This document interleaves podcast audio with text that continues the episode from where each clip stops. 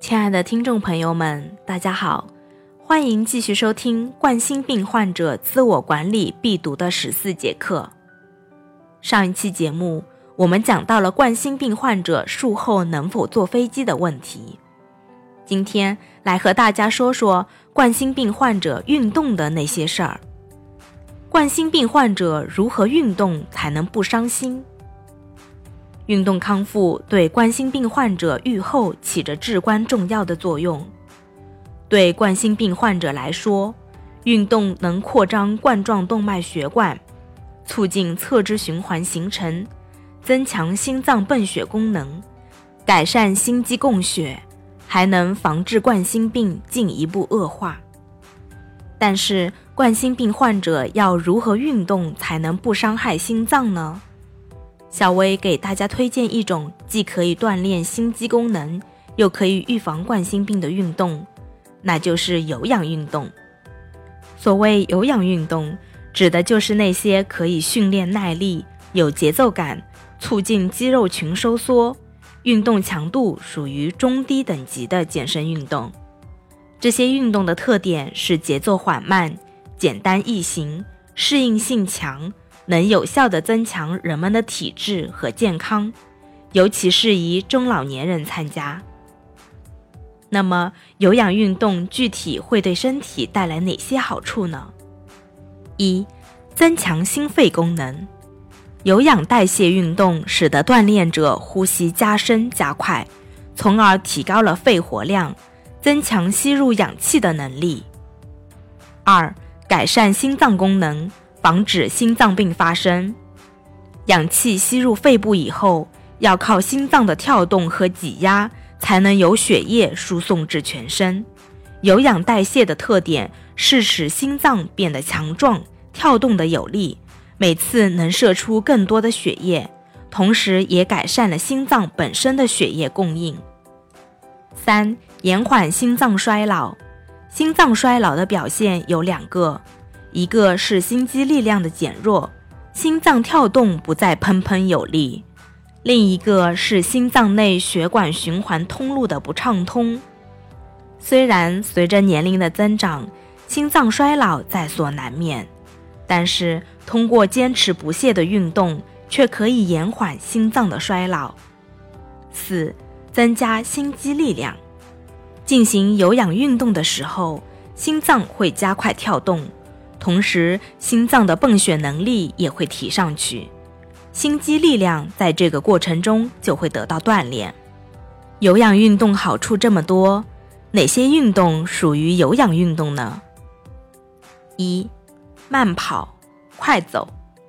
走是最实用、最方便、最经济的运动方式，它的康复效果不亚于任何运动方式，而且能够增强心肺功能。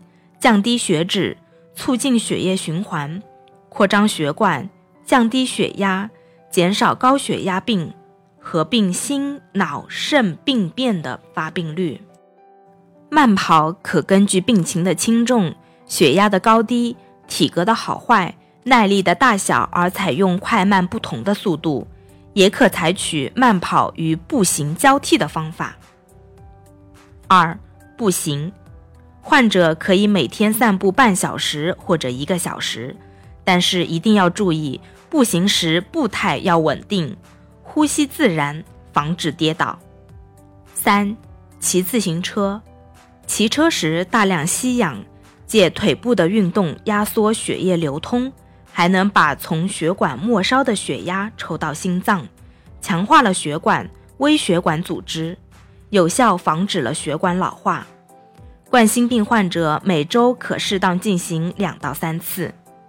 四、打太极拳，打太极拳可以提高心脏血管的功能，促进血液循环，改善心脏营养过程，有助于保持心脏血管的健康。虽然运动康复对冠心病患者有益，但进行不当给冠心病患者带来的危害也屡见不鲜，因此。冠心病人在参加体育运动时，必须注意以下问题：一、运动前后避免情绪激动。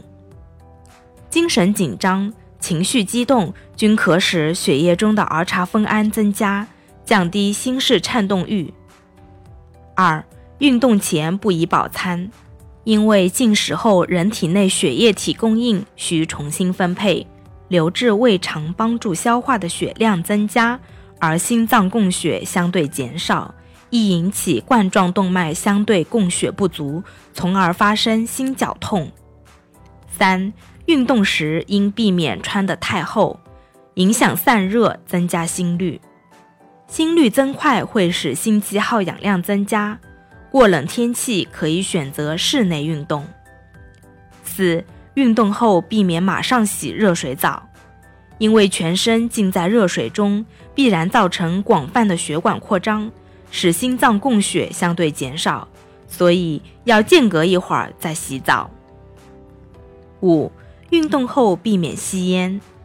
有些人通常把吸烟作为运动后的一种休息，这是十分有害的。因为运动后心脏有一个运动后易损期，吸烟易使血中游离脂肪酸上升和释放儿茶酚胺，加上尼古丁的作用，而易诱发心脏意外。而且，冠心病患者要拒绝吸烟。总之，合理安排、科学运动、量力而行，不能让我们的心脏过度负荷。要爱护、呵护它，这样才能更好的滋养我们身体每个角落。好了，今天的节目到这里就结束了。